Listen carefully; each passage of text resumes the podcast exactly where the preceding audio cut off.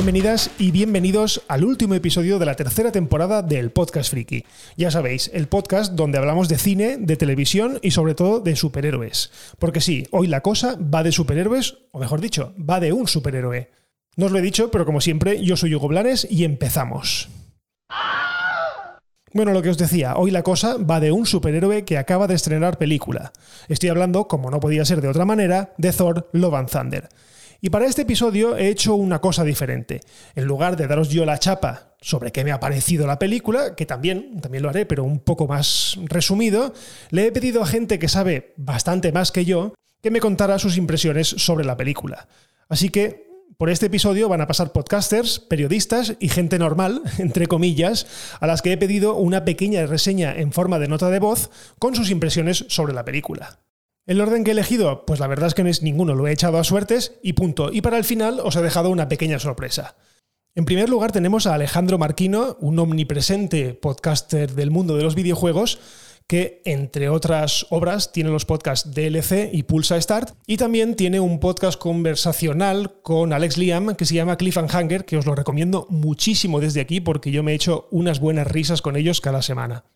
Hola Hugo, hola oyentes de Cosas Random, soy Alejandro Marquino y Hugo me ha pedido por suerte o por desgracia para él, que os hablase, que le contase un poquito mis impresiones y que me ha parecido Thor Love and Thunder, la última aventura del dios del trueno asgardiano, la última aventura del universo cinematográfico Marvel que ha llegado a las grandes pantallas, que ha llegado al cine y que a mí personalmente ya os adelanto que me ha encantado, salí contentísimo del cine. No soy ajeno a las críticas, las que he leído posteriormente después de ver la película. Sé que en general parece que hay un ambiente que, de descontento con la película que no ha acabado de convencer el tono que le ha querido dar su director, Taika Waititi, y no podría estar más en desacuerdo con todo esto. Creo que las películas eh, de Marvel, las películas del universo cinematográfico Marvel que mejor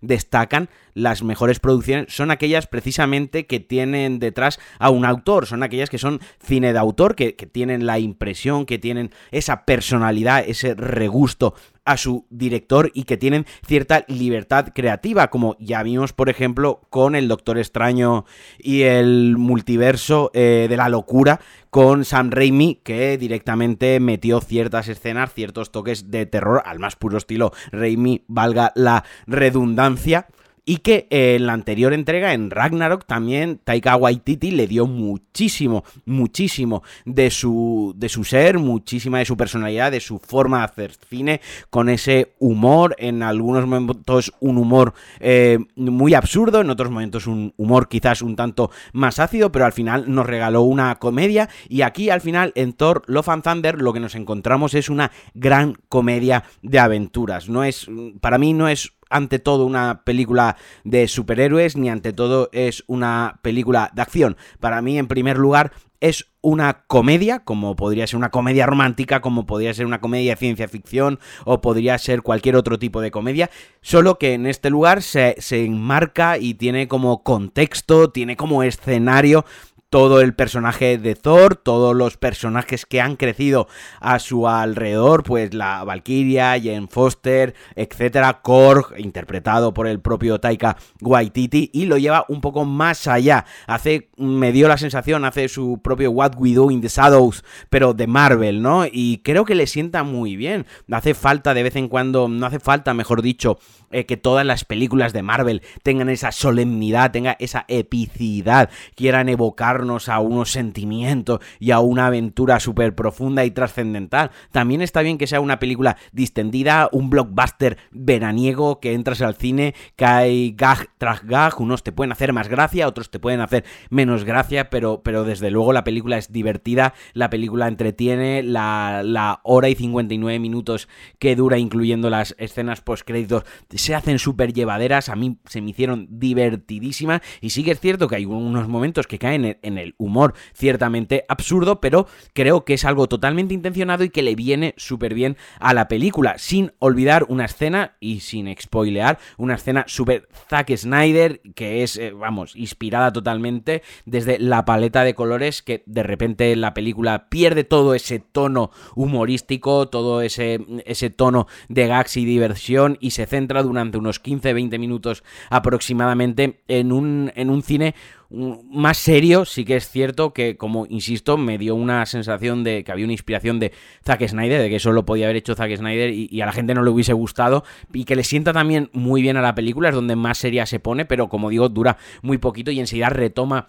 otra vez el humor. Y luego, ¿qué decir del cast con un villano como Christian Bale, con una aparición como Russell Crowe, y, que creo que es un acierto buenísimo el que hace Marvel cuando coge a los villanos que, que saben que no van a aparecer probablemente probablemente en las siguientes escenas, como ya, hicieron, ya hizo con, con otros grandes actores y actrices, como por ejemplo me viene a la cabeza rápidamente Matt Mikkelsen, ¿no? Que cogerá un actorazo, un actor de esta, de esta talla, de este renombre, y ponerlo de villanísimo, porque cuando aparece Christian Bale se come la pantalla, lo hace, lo hace cojonudo, es genial. Así que a mí personalmente la película me ha encantado, eh, sé lo, sea lo que iba, sé que iba a por una comedia, hay que tener clara eh, eh, claras las expectativas de lo que vamos a ver, el, vestuario, el colorido, o sea, los propios trajes eh, que, llevan todos los personajes, el, el, traje que lleva Thor durante toda la aventura es mucho más colorido de lo que hemos visto diría que en casi cualquier película del universo cinematográfico Marvel y, ya ahí está haciendo una declaración de intenciones de que la película tiene más un estilo eh, comiquero divertido, aventurilla, simpática, veraniega, refrescante que algo trascendental en, en, el propio personaje de Thor que en la propia película pues no, no tiene una evolución como tal súper personal y un viaje de autodescubrimiento pero es que creo que eso le viene genial porque es una escena tras otra, tiene un ritmazo la película e insisto, yo la recomiendo, creo que es una de las películas del verano, para mí entra en mi top 5 directamente de películas del universo cinematográfico Marvel, estoy deseando que la pongan en Disney Plus para poder disfrutarla otra vez en casa. Y bueno, sin más, no me enrollo, que me estoy enrollando como las persianas, me despido con un besazo para Hugo, con un abrazo para todos los oyentes, soy Alejandro Marquino, como os comentaba, el Turras de los videojuegos, un besazo y adiós.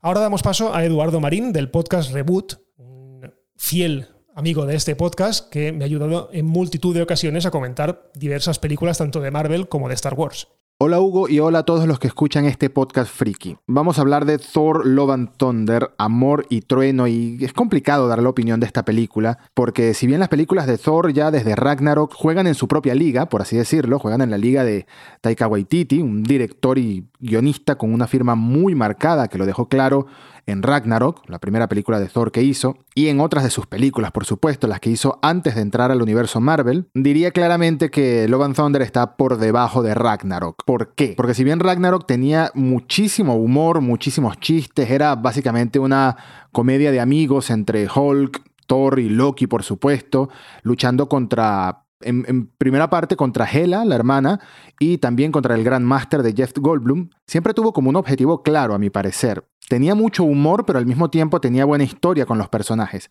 En Thor Love and Thunder siento que hay muchas oportunidades desperdiciadas. ¿Me reí mucho con la película? Sí, muchísimo, de principio a fin. Pero una vez que empiezas a analizarla con un poquito de cabeza más fría, como la historia que es, y sobre todo siendo parte del MCU, la siento vacía. No desarrolla los personajes, trae de vuelta a Natalie Portman con su Jane Foster, que se sintió muy bien verla de nuevo y darle otra historia, una continuación y bueno, en parte un cierre a su personaje, después de que desapareciera por completo por sin ninguna razón, porque terminó con Thor, según la historia, y porque aprovecha parte de la esencia de esos cómics en los que Jane Foster era Thor. Pero llega hasta ahí, ya lo vimos en los trailers, ella está enferma y ya, está enferma y obtiene el martillo y nunca hay mucho desarrollo al respecto, y la explicación que dan no me parece del todo, sin entrar en spoilers, pero creo que lo que más me duele de la película es lo desaprovechado que está Christian Bale un actor que le quedó muy grande a esta historia. Es muy buen villano. Tiene muchísimo potencial como villano en la película, pero no lo, no lo aprovechan. Sale muy poco.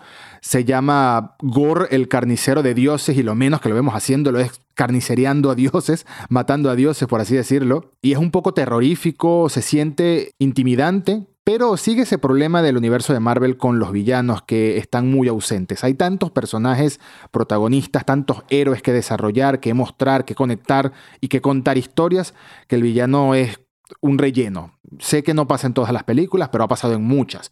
De hecho, hoy en día creo que los únicos villanos que brillan de verdad son Loki, por supuesto, Thanos y alguno que otro. Pero si vemos WandaVision, por ejemplo, la villana de WandaVision sale en el último episodio nada más, prácticamente, o en los últimos dos. De resto es una serie que pasan cosas porque sí. Y bueno, es lo que es. A mí me gustó WandaVision, pero reconozco que aunque me gustan muchas producciones del MCU, en cuanto a los villanos, se queda. siempre es el talón de Aquiles de las producciones.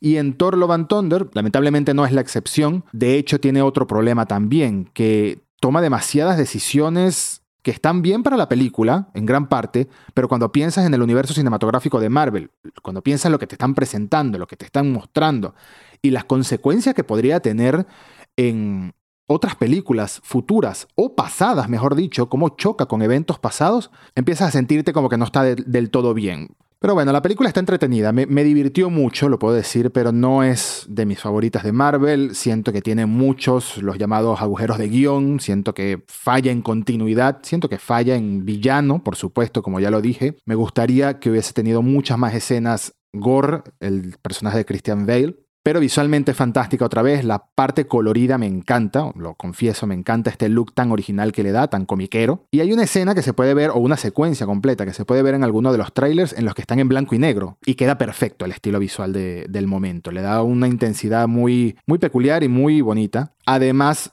una de las escenas postcrédito me deja muy entusiasmado a ver lo que vendrá después, sobre todo por la aparición de un personaje en concreto y del actor que lo interpreta. Love and Thunder tiene cosas muy buenas, nos recuerda que estas películas en gran parte están hechas para niños y eso está muy bien, hay que recordarlo de vez en cuando, no hay que tomárnosla tan en serio, así que por eso quizás no la critico tan duro, porque nos dice esto es lo que es y bueno, está bien. Sin embargo, siento que no avanza Thor en lo absoluto en la película como personaje del MCU, hay problemas de continuidad y viéndolo a gran escala como parte de un universo cinematográfico, pareciera que no lo fuera. Ragnarok me sigue gustando mucho más, pero sin duda quiero volverla a ver y quiero volver a ver a estos personajes en el futuro. Muchas gracias Hugo, como siempre, por tenerme por acá y hasta la próxima.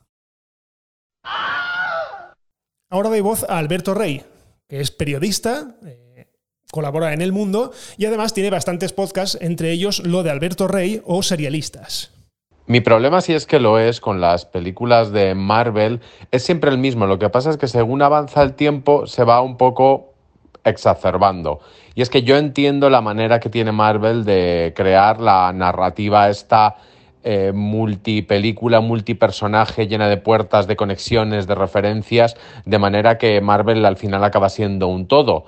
Pero igual que lo entiendo, no conecto. No sé si es por edad, porque yo, por ejemplo, ya me descolgué de, Harry Potter. Harry Potter no me, no me corresponde, pero mm, no entro, no entro en ese juego. Tampoco entré en ese juego cuando lo quisieron aplicar a Star Wars, por ejemplo. Yo soy, sí que soy de la generación de la Guerra de las Galaxias, las películas de la trilogía inicial me las sé de memoria y luego no me interesa esa manera de expandir los universos, cuanto más lo que es canon, lo que no es canon.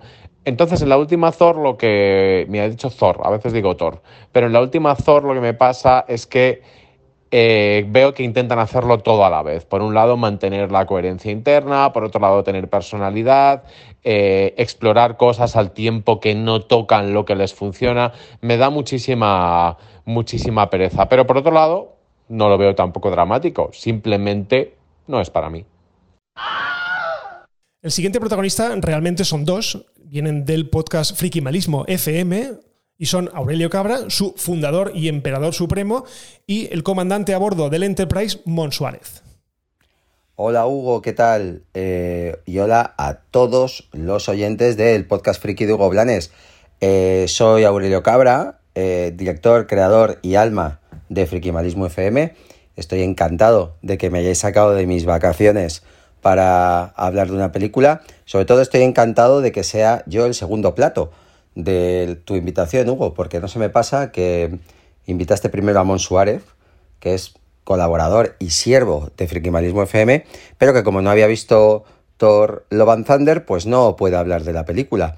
Así que yo soy el segundo plato. También os digo a ti Hugo y a todos, que casi es mejor tomarse un bistec con patatas o un buen lenguado que tomarse una sopa, ¿verdad? Así que muy a favor siempre del segundo plato.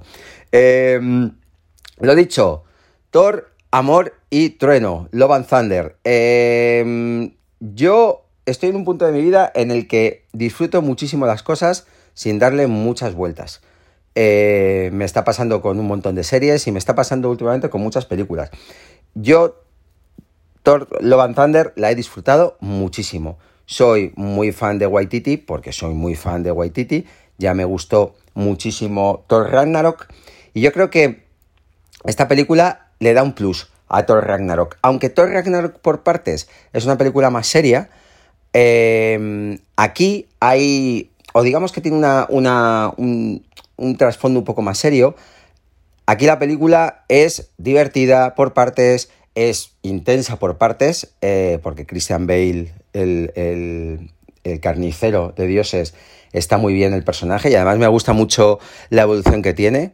Y bueno, como no sé de lo que estáis hablando en el podcast, no sé, supongo que la estaréis, la estaréis eh, eh, descuartizando entera, pues me gusta mucho el final, cómo se redime el, el villano y cómo no es villano malo por ser malo simplemente, sino que tiene una, una, una razón de ser. Es tipo Thanos, ¿no? Que son malos, pero que sabes por qué hacen las cosas, ¿no? Eh, que vuelva Natalie Portman en el personaje de Thor femenino está muy bien y además está muy bien traído. Me parece que funciona muy bien. Y mmm, los secundarios están maravillosos. Sí que es verdad que a lo mejor se puede echar en falta en un momento dado un secundario como teníamos en Ragnarok, que era, que era Loki. Claro, Loki es mucho Loki, pero, pero bueno, eh, yo creo que en principio no se. No se. No. Su ausencia tampoco deja un hueco enorme. Para mí, desde luego, es una de las mejores películas, yo creo, del momento que llevamos de la fase 4, y que yo creo que la, evolución que, está teniendo Thor hacia más al lado humorístico, yo creo que al final eh, Marvel ha apostado por eso, ¿no? Olvidamos un poco el Thor del principio de Kenneth Branagh, ¿no? El personaje así un poco más atormentado, más shakespeariano, y esto es, pues bueno, un personaje más, más gracioso. Me gusta mucho el momento de los, de los Guardianes de la Galaxia, que hacen un cameo que es un poco más de un cameo, se van en el momento indicado, o sea que, que funciona muy bien. Y los momentos de humor son maravillosos. Russell Crowe muy bien. Veremos hasta dónde nos llevan las partes de, de las, las, escenas postcréditos. Si es verdad que tiene Hércules, digamos, eh, eh, camino por recorrer. Pero vamos, que ya os digo que a mí me parece que introduce una tragedia, la convierte en una parte fundamental, pero no se pierde el, el, humor, ni. Y está bueno. Pues una, una, película de Waititi. Entiendo, o sea, no entiendo también los palos que se han dado a esta película, de verdad no lo puedo comprender, pero ya sabemos que hay para todos. Eh, si no la has visto, tienes que verla. Y si la has visto, yo estoy deseando poderla volver otra vez a ver cuando la, la estrenen en Disney Plus, porque tiene muchos revisionados. ¿eh? Yo creo que Ragnarok es una de las que más he visto, porque, porque está muy bien. Así que nada, que un beso a todos, a toda la gente, todos los que escucháis el podcast eh, Friki de Hugo Blanes, y sobre todo, dejadme descansar, ¿vale? Y si hacemos nosotros algún programita de Friki Malismo FM, pues igual, Hugo, te vas a tener que venir. Eh, hablas con Mon, ¿eh? Y que te invite él. Hala, un beso a todos. Buenas, soy Mon Suárez, de, que soléis escucharme en Frikimalismo, los que me queréis y los que no, también me soléis escuchar allí para insultarme. Eh, eh, me ha dicho Hugo que si, os hago un audio explicándoos mis experiencias, mis, no, mis experiencias queda un poco raro, eh, mis opiniones sobre, bueno, no son muchas, es una, mi opinión sobre Thor Love Thunder. Y, y, aquí voy a ello, porque si me lo pide Hugo, pues, pues lo, mando. O sea, también es verdad que influye los 100 euros que me ha mandado para que lo haga, pero bueno, yo, yo lo hago. Pues a ver, yo he visto la peli este fin de semana y, y yo me lo he pasado muy bien. Yo no sé ese hate que hay ahora de, del tono y de tal. Yo creo que eh, Thor eh, ha, ha, mejorado mucho cuando Waititi, Waitiki, Wait, bueno, ese señor cogió las riendas en Thor Ragnarok, que te puede gustar el cambio de tono o no, eso es verdad pero creo que Chris, Hem- o sea, me está tocando hoy los de los nombres difíciles. Chris Hemsworth, es un Hemsworth, eh, es un tío que, que en el tono de comedia funciona súper bien. Eh, a ver, yo creo que toda la película esta es bastante más redonda que Thor Ragnarok. Eh, tanto el inicio con los guardianes, ese puntito, los cameitos de, de, bueno que ya habíamos visto de los de las representaciones eh, teatrales, eh, las cabras, o sea esas cabras, ese Russell Crowe que, está que está impresionante eh, como Zeus, que mejor Zeus imposible. Y luego por supuesto Christian Bale que Christian Bale está, está lo peta, pero vamos, o sea, es eh, quizá el tono serio de la película, muy serio porque da mucho miedo y es, es un villano que está bastante bien trabajado y además que genera mucha, mucha ansiedad a la hora de verlo. El clima es brutal, eh, Natalie Portman está genial, es- además se ha puesto mazadísima, eh, ojo, cuidado ahí. Y, y luego, pues eso, es que eh, yo creo que es una peli para disfrutarla, o sea, de principio a fin. Eh, es una peli para pasártelo bien, que al final yo creo que se nos olvida muchas veces que al cine vamos a pasárnoslo bien. Pues eso, un saludo a todos y, y a Hugo también, pero un poquito menos. El siguiente es Ángel Codón, del podcast TDC, o Tiempo de Culto, como queréis llamarlo. Un podcast, bueno, uno de mis favoritos sobre pues, superhéroes, cine y todo lo relacionado con la cultura popular. Hola, soy Ángel Codón Ramos de TDC Podcast, de Tiempo de Culto Podcast, y aquí va mi audio crítica sobre eh, Thor 4 o Thor Love and Thunder. Voy a intentar ser rápido y breve, así que vamos, vamos a ello. Eh, primero, he de decir que a mí me ha gustado bastante, eh, me ha hecho gracia, yo reconozco que soy bastante seguidor de Taika Waititi, entro mucho en su cine y el resultado general que me ha dado la película ha sido bastante bueno. Eh, no me puedo quejar de- del tono ni de los chistes porque a mí ya digo que me hacen gracia. Aunque sí que es cierto que me ha gustado mucho el inicio y el final de la película y es cierto que hacia la mitad de la película ha habido un rato en el que se me ha hecho un poquito de bola o se me ha hecho un poquito más, más complejo, eh, digamos, eh, asimilarla. Creo que dos horas, para mi gusto, se quedan un poquito largas. Yo creo que esta película en hora y media hubiera sido un, un pelotazo absoluto. Eh, pero ya digo que para mí, a mí me ha gustado y, y me ha hecho bastante gracia. Eh, una de las cosas que más me ha sorprendido es, no, no porque me sorprenda como actor, porque ya nos ha demostrado muchas veces que, que puede dar ese nivel, es la interpretación de Christian Bale en el papel del villano de la película, de Gore, ¿no? El carnicero de dioses. Eh, creo que es un villano a la altura de lo mejor de Marvel. Es cierto que quizás en las películas de Marvel y además incluiría seguramente las películas de DC, porque en- salvo ciertas excepciones creo que teniendo mejores históricamente, ¿no? Eso se puede debatir, pero teniendo mejores villanos creo que en DC también han sufrido este problema. Eh, creo que el problema de las películas de Marvel, como decía, es que los villanos no han, no, han solido estar a la altura, ¿no? Eh, quitando, por supuesto, a Thanos, que había sido el gran villano hasta ahora. Eh, creo que el, el villano que compone Christian Bale creo que está rayando a gran nivel. Creo que juega en la misma liga de Thanos, quizás un punto por debajo porque la película es más pequeña, obviamente, que, que todo ese arco que de los Vengadores que dirigía hacia ese enfrentamiento final con Thanos. Y obviamente no, no se puede hablar de- del mismo nivel real porque no hay el mismo, vamos a decir, la misma construcción. Pero creo que eh, lo, que hace, lo que hace Christian Bale con, con este villano es para aplaudir. Eh, es un villano que realmente aparte de que sigue siendo empático siempre, en todo momento, entendemos su justificación y sus motivaciones, no por eso nos causa menos miedo, ¿no? Yo creo que es uno de los villanos que realmente da, da, más, da más miedo de los que ha habido en Marvel y, y creo que creo que ha sido de lo mejor de la película. Eh, en general me ha gustado, me han gustado las interpretaciones. Entiendo que haya gente que no entre, en, este tipo de cine. Ya, ya pasó con Thor Ragnarok, también dirigida por Waititi. Entiendo que haya gente que le parezca demasiado cachondeo, demasiado ligera. Eh, por ejemplo, pues todo el asunto de los dioses, el personaje de Russell Crowe como Zeus.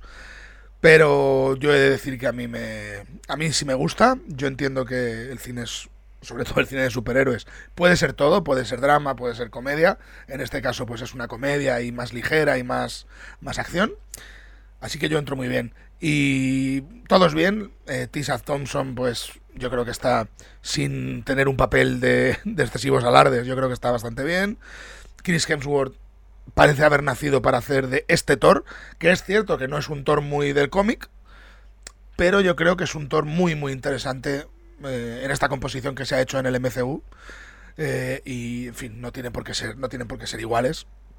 Y creo que básicamente Chris Hemsworth ha, nacido para hacer este papel. Y luego Natalie Portman. Natalie Portman, que a muchos nos había defraudado mucho en, en la segunda parte de Thor. Eh, aquí yo creo que se redime por completo. El papel que le dan quizás es el que necesitaba. Y le han dado su sitio. Yo creo que Natalie Portman está muy bien. Vuelve a actuar en vez de ser una especie de mueble extraño que está en la habitación. Eh, realmente creo que emociona. No voy a decir que sea el mejor papel de su carrera porque no lo es.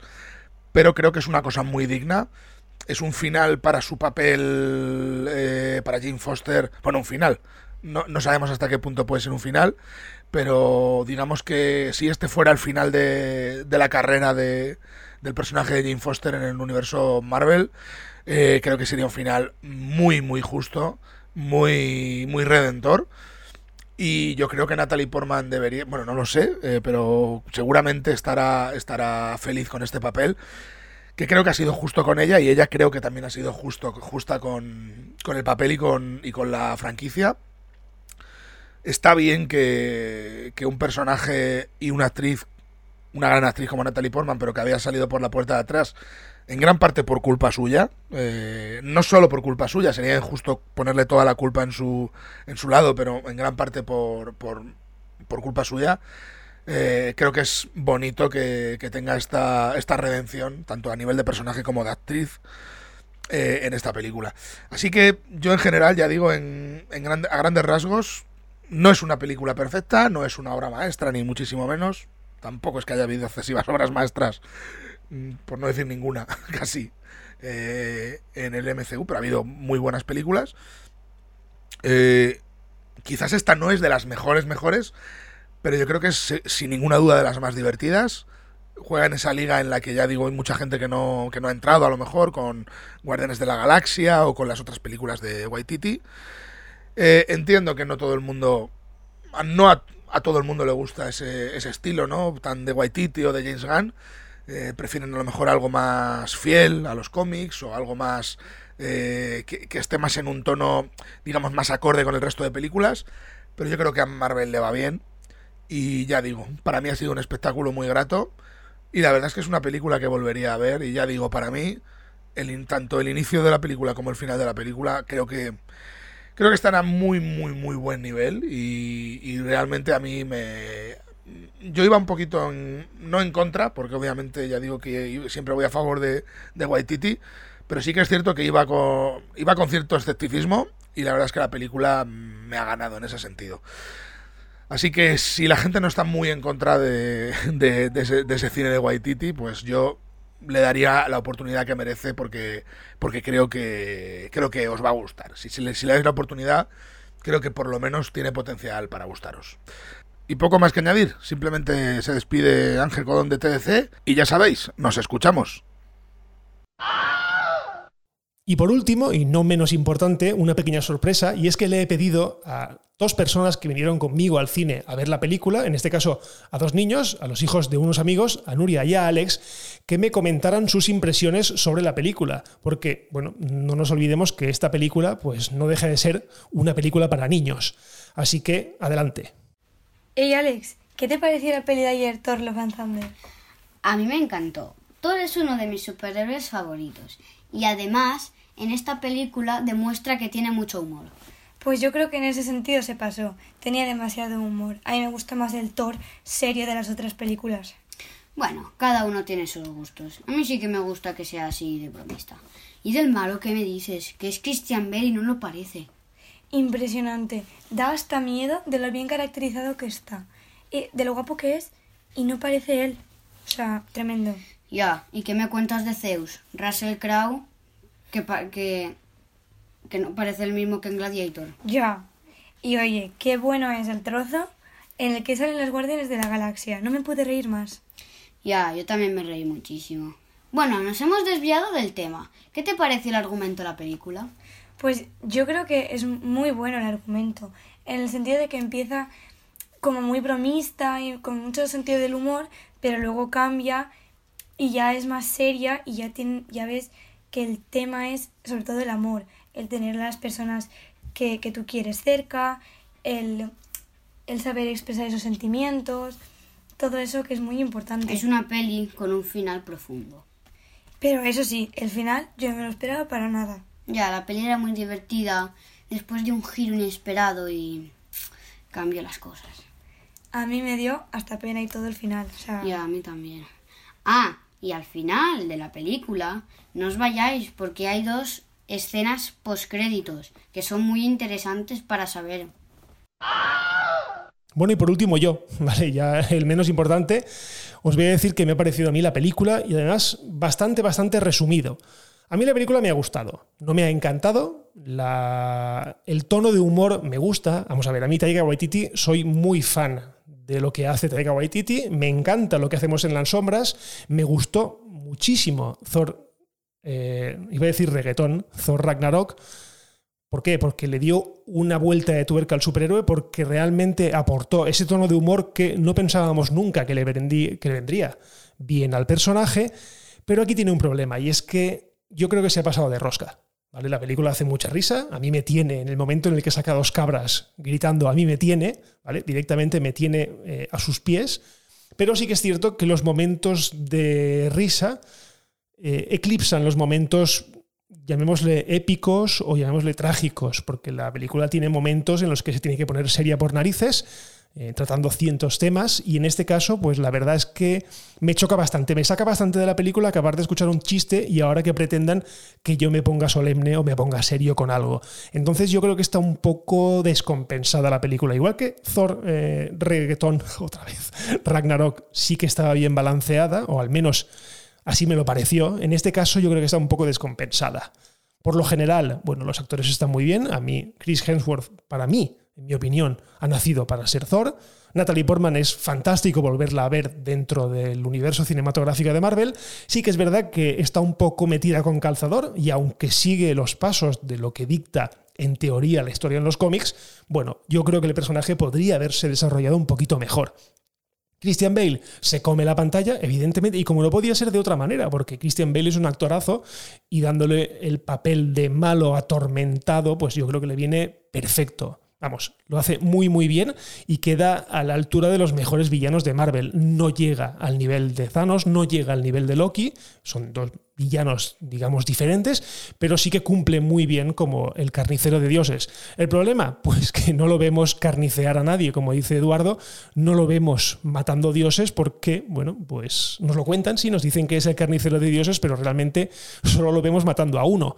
Así que, bueno, yo creo que en ese sentido pues se queda un poco corto. Y lo que os digo, la película adolece un poco de, ese, de esa falta de balance. Cuando se tiene que poner seria, venimos de contar un montón de chistes, además chistes que a veces son bastante buenos. Y ya os digo, me saca un poquito de la película. El nivel general, bueno, la película está, digamos, queda en la zona media de las películas de Marvel. No es una película brillante, pero tampoco es una película mala, tipo, yo qué sé, tipo Thor 2, que a mí tampoco me desagrada tanto, pero reconozco que es mala. O, por ejemplo, Eternals, que yo la, como sabéis ya, pues la pongo en mi top inferior de, del bottom, digámoslo así, de las películas del universo cinematográfico de Marvel. Por lo demás, es una película recomendable. Yo estoy deseando volver a verla, pero eso sí, me esperaré al mes que viene a que salga en, en Disney Plus y la veo tranquilamente y en este caso en inglés para ver si, bueno, si no me saca tanto de la película el escuchar las voces en versión original. Por lo demás, ya os digo, recomendable y casi obligatoria para seguir un poco la historia, aunque realmente si algo tiene de bueno esta película es que no está al 100% conectada con todo el universo, quiere decir que funciona como una película independiente. Podría funcionar solita y no pasaría nada.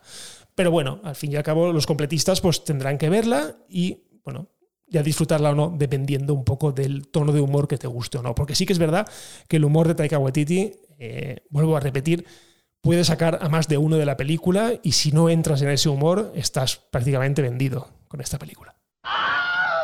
Bueno, y esto es lo que ha sido la tercera temporada un poco accidentada, sí que es verdad, os debo de pedir disculpas, un poquito accidentada porque no he sido todo lo regular que yo querría, pero ya os he comentado en alguna ocasión que he tenido un par de proyectos bastante gordos que me han consumido eh, todo mi tiempo y al final pues he tenido que sacrificar algo y en este caso ha sido un poco la regularidad del podcast.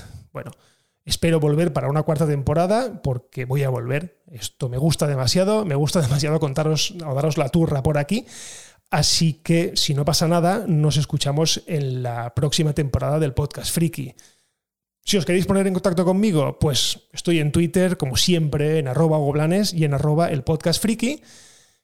Muchísimas gracias por haberme escuchado durante toda esta temporada. Muchísimas gracias a todos los que estáis al otro lado, a los que me escucháis episodio tras episodio, a los que acabáis de llegar, pues hola, tenéis 170 y pico episodios si queréis escucharlos o simplemente si queréis escuchar los especiales, pues también están eh, por ahí y son bastante, creo, son bastante interesantes.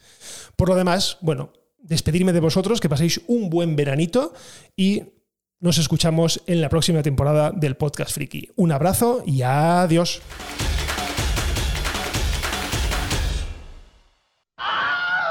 Bye bye, hasta otro ratito, ¿eh?